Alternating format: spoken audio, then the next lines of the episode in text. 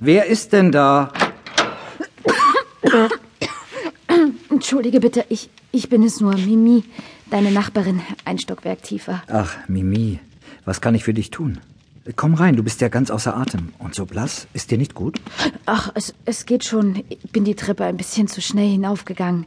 Das wird gleich wieder. Darf ich mich vielleicht kurz hinsetzen? Ja, aber natürlich. Hier, setz dich in den Sessel. Hier leg deine Füße auf diesen Schirm. Ich hole dir etwas zu trinken. Soll ich einen Arzt rufen? Danke, nein. Lass mich nur kurz hier sitzen und ausruhen, dann bin ich bald wieder weg. Ich rücke deinen Sessel etwas näher ans Feuer. Danke.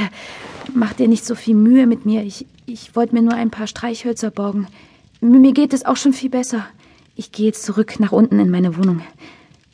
Ach, wo habe ich denn jetzt noch meinen Schlüssel hingelegt? Mist. Jetzt hat der Windzug alle Kerzen gelöscht. Warte. Ich taste mich mal vor zum Sessel. Da sind bestimmt deine Schlüssel. Das, das war wirklich nicht meine Absicht, dir solche Umstände zu machen. Ich helfe dir beim Suchen. Die Streichhölzer sind mir dummerweise auch hinuntergefallen. Hast du den Schlüsselbund schon gefunden? Äh, nein, noch nicht. Aber er kann ja nicht weit sein. So groß ist die Wohnung dann auch wieder nicht. Ups. Oh, entschuldige. Das bist ja du. Ich, ich, wollte dich nicht. Deine Hände sind ja eiskalt. Äh, lass sie mal da. Ich wärme sie dir. Oh, das ist aber lieb. Sie sind wirklich kalt, wie Eis. Das ist vielleicht der richtige Zeitpunkt, um mich vorzustellen. Ich heiße Rodolfo, verdiene mein Geld mal mehr, mal weniger gut als Dichter, Schreiberling, Verfasser von Liebesbriefen und allem anderen, was sich in Worte fassen lässt.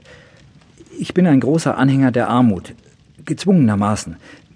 Meist sitze ich hier alleine und baue Luftschlösser. Selten eigentlich fast nie verirrt sich ein derart schönes Wesen wie du in diese Höhle. Deine Augen blitzen im Mondschein wie Diamanten. Oh. Und du? Erzähl mir was von dir.